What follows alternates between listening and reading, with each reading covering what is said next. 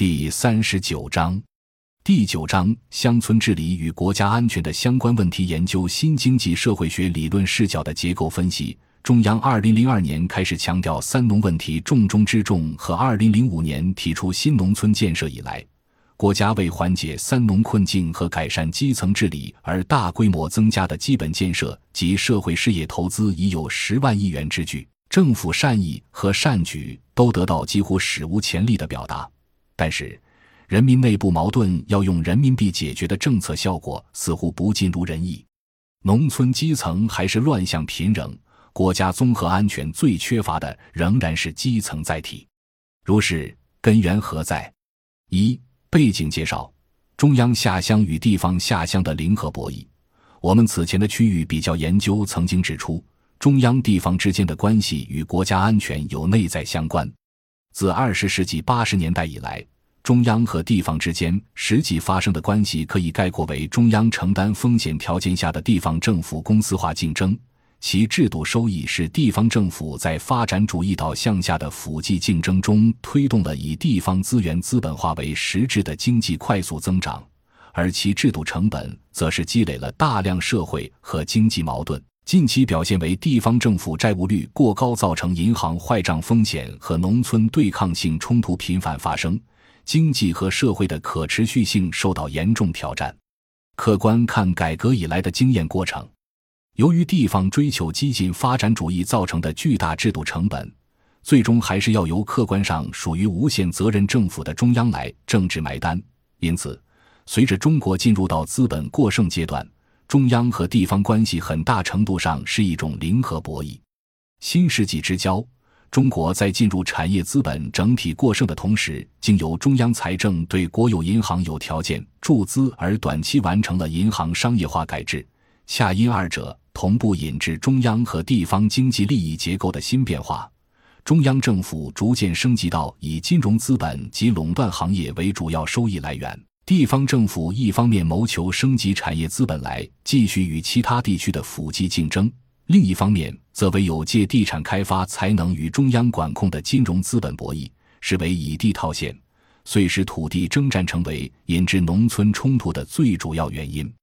总体来看，当前乡村所面临的一个大格局是以国家综合安全为目标的中央政府要稳定，以产业综合收益为目标的地方政府要发展。二者客观上已经属于不同的历史阶段，却在空间上并发于当下之乡村，遂使乡村中方兴未艾的政权下乡，已分为中央下乡和地方下乡。所谓中央下乡，本质上是因乡村三治乃国家综合安全之基础，因而需要承担安全责任的中央政府采用国家信用配合政策手段下乡，一级。以集中制国家的强大主权信用所派生的国家财政和金融作为乡村基本建设和社会政策的主要资金来源，目的在于构建民生新政之下的和谐社会。中国这个做法，本来与西方国家进入到金融资本阶段后实施福利化政策、构建后现代性话语的制度经验可以做类比研究，没有对此做比较制度研究的困窘。仅在于当前学术界给定的评价标准还缺乏对构建中国话语形成激励。所谓地方下乡，实际是大多数不可能升级到金融资本阶段而只能以的套现的地方政府，与被优惠政策吸引来的外部投资结合在一起搞资本下乡，实质上还是以资源和土地的资本化开发来实现产业化经营。尽管客观上推进了国民经济的快速增长。但根据路径依赖理论，其所沿袭的只能是中央过去处于产业资本阶段及税费时代的做法，即物质形态的改变发生在乡村，但以地套现所得的资金并不留在乡村，而是主要地流入当地的城市化，因而利益矛盾仍然是对抗性的，地方政府却很难有条件构建能够弱化矛盾的话语体系和缓冲机制。鉴于中央下乡只能经由地方下乡实施。由此势必遭遇重重尴尬。第一，短期来看，中央与地方两种下乡之间社会差异显著。由于地方政府服务于资本下乡，并不是公共服务下乡，在中央政策的映衬下，地方政府在乡村的权威和合法性受到质疑。一些农民在中央的好经被地方念歪了的判断之下越级上访，给刚性的维稳体制带来极大压力。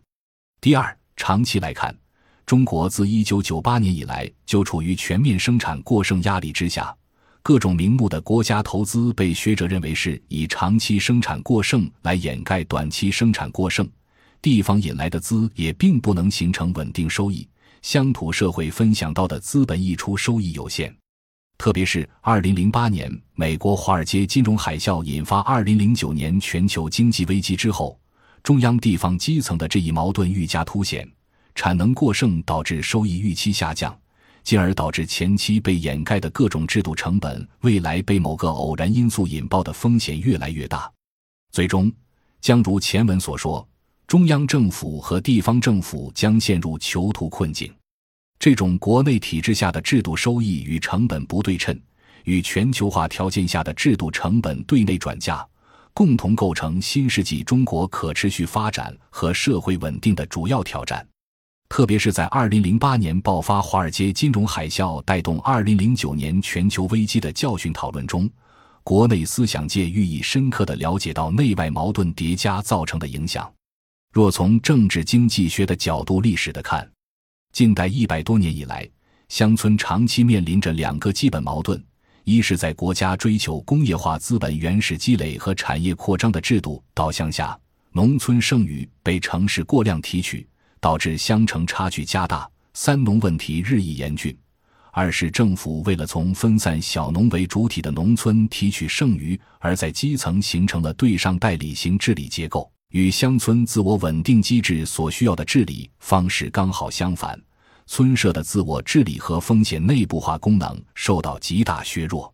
这两个基本矛盾下，由于乡村资源收益往往只够满足少数精英群体的需求，导致任何普惠制的或体现群众路线性质的制度变迁都难以在乡土社会内部发育和维持。因此，在不断加大的社会冲突压力面前，通过乡村精英群体的灰色治理来勉为其难地维持村庄基本秩序，就成了大多数时期大多数地方政府的选择。